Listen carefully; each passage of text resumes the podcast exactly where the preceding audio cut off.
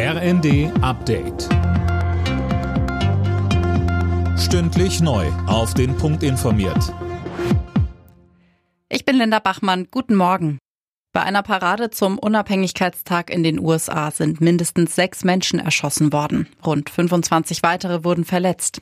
Das Ganze passierte im Bundesstaat Illinois in der Nähe von Chicago. Alina Tribold. Laut Polizei feuerte der Schütze in der Stadt Highland Park von einem Dach aus auf die Menschenmenge. Der mutmaßliche Täter, ein 22-Jähriger aus der Region, war nach der Tat auf der Flucht, konnte aber mittlerweile festgenommen werden. Die Hintergründe der Tat sind noch völlig unklar. US-Präsident Biden zeigte sich schockiert schockiert und kündigte an, weiter gegen die, wie er sagt, Epidemie der Waffengewalt in den USA zu kämpfen. Nach dem Auftakttreffen zur konzertierten Aktion im Kampf gegen die Inflation kommt Kritik aus der Opposition. CDU-Chef Merz sagte bei Welt TV, Bundeskanzler Scholz sei jede Antwort schuldig geblieben und habe politische Führung vermissen lassen. Er hat im Grunde genommen nur das wiederholt, was in den letzten Tagen und Wochen immer wieder gesagt worden ist und äh, hat sich garniert mit den beiden Spitzenvertretern der Arbeitnehmervertretung und der Arbeitgeber.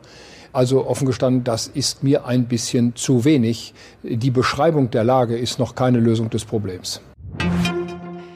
Im Streit um die Abrechnung der Corona-Bürgertests haben sich Gesundheitsminister Lauterbach und die Kassenärzte geeinigt.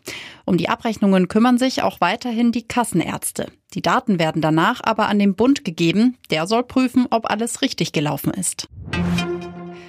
Zehn Jahre nach der Schleckerpleite beschäftigt sich der Bundesgerichtshof heute mit einer Klage des Insolvenzverwalters.